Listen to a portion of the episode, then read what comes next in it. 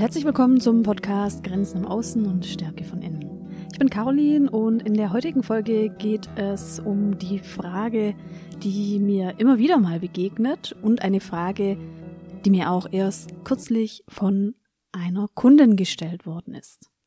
Wie grenze ich mich ab von Freundschaften, die mir nicht gut tun? Ich habe kürzlich für eine Organisation ein Seminar gegeben zum Thema Resilienz und in diesem Seminar habe ich drei Schritte vorgestellt, wie wir in unsere psychische Widerstandsfähigkeit kommen können. Und ein Punkt davon war das Thema soziale Netzwerkpflege. Dazu habe ich die Teilnehmenden eingeladen, eine Netzwerkkarte zu machen, um ihr soziales Netzwerk zu visualisieren. Die Netzwerkkarte ist ein kleines Tool, das dabei hilft, Klarheit zu finden über den Status des eigenen sozialen Netzes. Dabei arbeitet man mit einem Innenkreis, einem mittleren Kreis und einem Außenkreis. Und diesen Kreis kannst du dir so vorstellen, dass er wie in Tortenstücke geteilt wird. Dann hat man das Tortenstück Familie, Freunde, Arbeit, aber auch das Helfersystem. Ich habe zu dieser Übung angeleitet und du kannst es natürlich auch sehr gerne mal für dich machen und ausprobieren. Es geht darum, dein Netz zu füllen und je näher die Kontakte zu dir sind, desto stärker ist die Beziehung und dementsprechend sind dann diese Personen im Innenkreis. Wenn sie weiter außerhalb sind, dann wäre das ein Zeichen dafür, dass sie eventuell im mittleren Kreis sind, wenn die Beziehungsqualität nicht ganz so nah ist, aber die Person dennoch eine, eine eine Art Präsenz hat, dann wäre diese Person im Außenkreis. Das Ziel dieser Übung war zu visualisieren, wie der Status quo des Netzes ist. Jetzt haben wir eine Besonderheit durch die äußeren Umstände, dass wahrscheinlich viele unserer Kontakte mehr nach außen gedrängt werden, weil ganz oft verliert man sich aus den Augen, weil ein Treffen nicht möglich ist, weil ein Stammtisch nicht mehr stattfinden kann oder Jahrestreffen es gilt natürlich, dass Freundschaften auch gepflegt werden müssen, weil sonst vertrocknen sie, sozusagen. In der Übung ging es also darum zu visualisieren, wo welche Kontakte gerade sind, wo sie verortet sind, wie nah sie zu einem stehen und dann auch aus diesem Blick von außen zu überlegen, welche Maßnahmen möchte ich denn machen, um mein soziales Netz zu ändern? Welche Personen könnte ich mir denn jetzt wieder näher in den Innenkreis holen und wie schaffe ich das? Die Arbeit mit der sozialen Netzwerkkarte zeigt auch sehr gut, wo es noch Lücken gibt. Also ob ein Tortenstück vielleicht gar keine Kontakte hat und der Blick von außen ermöglicht dann eben auch die Erkenntnis, da habe ich eine Lücke und da möchte ich vielleicht etwas daran ändern, indem ich da mehr mein Netzwerk pflege. Nach dem Seminar hat mich eine Teilnehmerin angesprochen und hat von ihrem eigenen Zwiespalt berichtet. Sie hat eine Person, die für sie tatsächlich in der Kernzone ist, im Tortenstück der Freundschaften, also eine für sie eigentlich wichtige und präsente Freundin. Der Kontakt war aber innerhalb des letzten Jahres sehr, sehr schwierig aufgrund der äußeren Umstände. Die Kontakte hat die Teilnehmerin als sehr anstrengend erlebt. Die Telefonate waren meistens geprägt davon, dass diese bestimmte Freundin sehr negativ war und die Frau, mit der ich gesprochen habe, durch diese Kontakte auch wirklich runtergezogen worden ist in ihrer Stimmung. Und ihre Frage war, wie kann ich denn damit umgehen? Die Person ist mir wichtig, sie ist in meiner Kernzone, aber der Kontakt belastet mich, wenn ich diese Art von Kontakt habe. Wie kann ich damit umgehen? Ich glaube, wir kennen ähnliche Sachverhalte sicherlich auch. Menschen, die über einen ganz langen Zeitraum belastet sind, Menschen, die gerne und viel klagen und komischerweise aber auch Ratschläge gar nicht annehmen und so auch keine Veränderung einleiten, was für uns bedeutet, die Kontakte bleiben negativ und belastend und klagend. Ganz oft erlebe ich auch, wenn Menschen sich mehr mit der Persönlichkeitsentwicklung beschäftigen und da ihre Veränderung einleiten, dass genau diese Menschen Ähnliches beschreiben. Wie gehen Sie dann damit um, wenn Ihre Freundinnen oder Freunde sich gar nicht mit Persönlichkeitsentwicklung beschäftigen und irgendwie stecken bleiben? Egal, ob das jetzt Prozesse sind mit der Persönlichkeitsentwicklung oder einfach der Umgang mit mit gewissen Lebenssituationen. Ich glaube, die Gemeinsamkeit ist ja, es geht darum, dass wir Kontakte haben, mit denen wir uns nicht mehr gut fühlen. Wir fühlen uns nicht genährt durch diese Kontakte. Beziehungen und Kontakt sollten uns eigentlich nähren. Es sollte für uns ein wichtiges Kriterium sein, dass wir nach jedem Kontakt gestärkt rausgehen und in irgendeiner Art und Weise profitieren.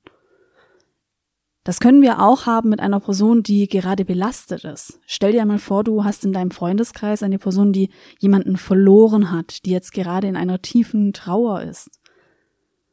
Du verbringst mit der Person Zeit und dennoch glaube ich, dass du nach so einem Kontakt mit einer Person in Trauer rausgehst. Vielleicht spürst du die eigene Betroffenheit und dennoch wirst du merken, wenn du rausgehst, es war gut und richtig, mit dieser Person Zeit zu verbringen, auch wenn der Abend wahrscheinlich sehr traurig war, weil das Thema einfach traurig ist. Da möchte ich noch ergänzen, dass wir Menschen auch ein Grundbedürfnis haben, Fürsorge zu geben. Also nicht nur, dass wir selber auch Fürsorge erleben oder die Möglichkeit haben, Fürsorge auch zu empfangen, sondern wir haben auch ein gewisses Grundbedürfnis danach, dass wir uns für andere sorgen und damit auch für andere da sind. Wie kannst du jetzt aber damit umgehen, wenn du merkst, ein Kontakt zu einer dir wichtigen Person belastet dich? Im ersten Schritt geht es um die Bilanz. Nährt dich denn dieser Kontakt oder nicht? Fühlst du dich nach dem Kontakt besser, gleich oder schlecht? Wenn die Bilanz negativ ist, dann lohnt es sich auf jeden Fall, die nächsten Schritte zu gehen. Wie kannst du dann damit umgehen, wenn du merkst, der Kontakt nährt dich nicht und die Bilanz stimmt für dich nicht. Dann kannst du zum zweiten Schritt gehen. Ich möchte dir erstmal sagen, du hast als Mensch Bedürfnisse und es ist wichtig, dass du deine eigenen Bedürfnisse auch selbst verfolgst. Es ist toll, dass du auch deine Bedürfnisse spürst. Es ist vielleicht jetzt gerade nicht so schön zu erkennen, dass dir wichtige Personen dich nicht mehr nähren und dass die Kontakte letztendlich nicht mehr eine positive Bilanz für dich haben. Du merkst dann wahrscheinlich einen inneren Widerspruch. So war es übrigens auch mit der Frau, mit der ich gesprochen habe. Sie hatte zwei Seiten in sich. Sie hatte diese sehr loyale Seite, die weiterhin für diese Freundin, die ihr wichtig war, da sein wollte. Sie hatte aber auch die andere Seite, die für ihre eigenen Bedürfnisse gesprochen hat, die die eigene Wohlfühlbilanz im Blick hatte. Es geht nun darum, einen Weg zu finden, mit dem alle Anteile zufrieden sind. Eine Seite möchte den Kontakt nicht komplett abbrechen. Das gilt es zu würdigen. Denn diese Seite, wenn wir diese Seite ignorieren, dann würde sie uns an irgendeiner Stelle einholen. Sie würde auch unzufrieden sein und laut schreien. Das kann jetzt sein, dass wir das nach einem Kontaktabbruch erstmal nicht merken. Es kann aber sein, dass uns diese Seite einholt, denn diese Seite hat auch wichtige Bedürfnisse. Dann gibt es die andere Seite, eine Art eigener Benchmark, die eigenen Bedürfnisse, die Achtsamkeit, was ich jetzt gerade brauche und was ich nicht brauche und wie ich zu diesem Kontakt stehe und was ich bei diesem negativen Kontakt für mich auch annehme und was mich da belastet. Wie könnte jetzt eine Lösung für dich aussehen, wenn du merkst, die Bilanz stimmt nicht mit dieser Person? Du kannst dir jetzt überlegen und für dich überprüfen, ob ein kompletter Kontaktabbruch für dich Sinn macht. Ja, manchmal macht es tatsächlich Sinn, Menschen auch loszulassen und Menschen ziehen zu lassen. Das sind auch Prozesse, die wichtig sind für unsere Weiterentwicklung. Du musst aber für dich überprüfen, ob alle Seiten in dir damit einverstanden sind, den Kontakt abzubrechen. Könntest du gut und im Einklang mit all diesen Seiten leben, wenn du den Kontakt abbrichst? Wenn du da merkst, alle Seiten in dir sind einverstanden und es könnte hier nicht zu einem kleinen inneren Konflikt kommen, dann hast du hier deine Antwort. Dann würde das bedeuten, diese Person ziehen zu lassen.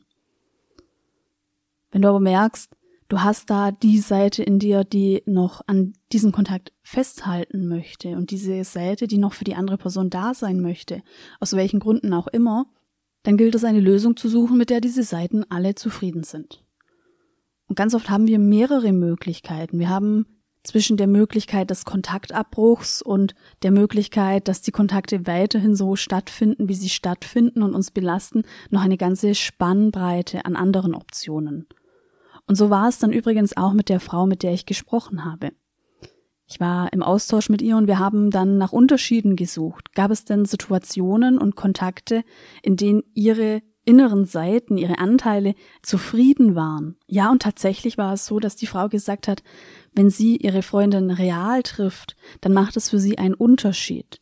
Reale Treffen führen bei ihr dazu, dass sie am Ende nicht belastet ist und dass sie irgendwie von dem Kontakt auch etwas haben kann, was sie nährt. Ein weiterer Unterschied war auch, dass sie zum Beispiel gar kein Problem hatte, über WhatsApp im Kontakt zu sein mit dieser Freundin. Und so gab es die kleine Lösung nach einem Dialog mit der Teilnehmerin. Sie hat sich entschieden, nun erst einmal in den WhatsApp-Kontakt zu gehen, um der Freundin zu signalisieren, ich bin noch da und ich denke noch an dich. Weiterhin war die Teilnehmerin dann offen und meinte, ja, sobald wieder ein reales Treffen möglich ist, dann möchte sie dieses reale Treffen bevorzugen und so lange eben noch eher den WhatsApp-Kontakt nutzen, um nicht in diese Telefonate zu gehen. Diese Lösung hat für sie bedeutet, dass beide Seiten in ihr zufrieden waren. Die eine Seite, die ihre Bedürfnisse verfolgt hat, die gemerkt hat, die Bilanz stimmt nicht, wenn ich Telefonkontakt habe mit dieser Frau oder mit dieser Freundin. Und aber auch die andere Seite, für die der Kontaktabbruch keine Option war, die irgendwie dennoch da sein wollte und in irgendeiner Form präsent sein wollte für die Freundin. Du siehst also, wenn du in einer Situation bist, in der dich ein Kontakt zu einer dir wichtigen Person oder einer Person, die dir mal wichtig war, belastet, dann musst du dir genau diese Fragen stellen.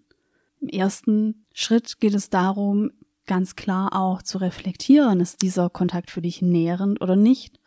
Und wenn du hier zu einem Nein kommst, wenn du merkst, nach dem Treffen hast du weniger Energie, du fühlst dich nicht mehr wohl, du fühlst dich belastet durch den Kontakt, dann geht es da natürlich darum, die Konsequenz zu ziehen. Und du hast die Möglichkeit und die Spannbreite zwischen Kontaktabbruch und zwischen dem Kontakt, so wie er jetzt ist, etwas auszuwählen. Du hast die Möglichkeit, andere Optionen zu wählen. Wichtig ist nur, dass du für dich klar sein musst, dass alle inneren Seiten in dir damit auch zufrieden sind. Denn eine Unzufriedenheit wirst du irgendwann auch wieder spüren. Das war meine Antwort auf die Frage, wie kannst du damit umgehen, wenn dich Freundschaften belasten. thank you